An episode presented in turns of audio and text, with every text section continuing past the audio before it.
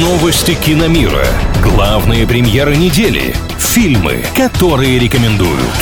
Киномания на правильном радио. Привет всем, с вами Илья Андреев. Самый дорогой актер страны и критика байопика о Мэрилин Монро. Подробности прямо сейчас. Назван самый дорогой актер в России. Им оказался Дмитрий Нагиев. По словам продюсеров, стоимость одного съемочного дня суперзвезды может доходить до полутора миллионов рублей. Знаменитые Александр Петров и Данила Козловский обычно зарабатывают где-то в три раза меньше, хотя бывают, конечно, и более прибыльные проекты. Примерно столько же за работу на площадке получают обычно Сергей Безруков и Константин Хабенский. Ну а самый дорогой съемочный день среди актрис у Светланы Ходченковой. Максимальный гонорар – 400 тысяч рублей.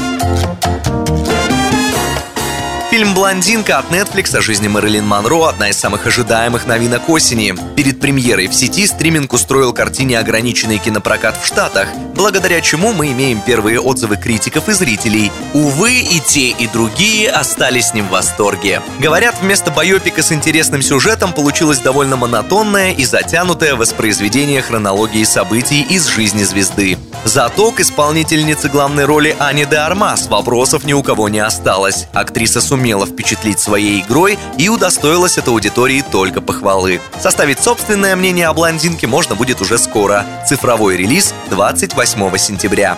На этом у меня пока все. С вами был Илья Андреев. Услышимся на правильном. Киномания на правильном радио.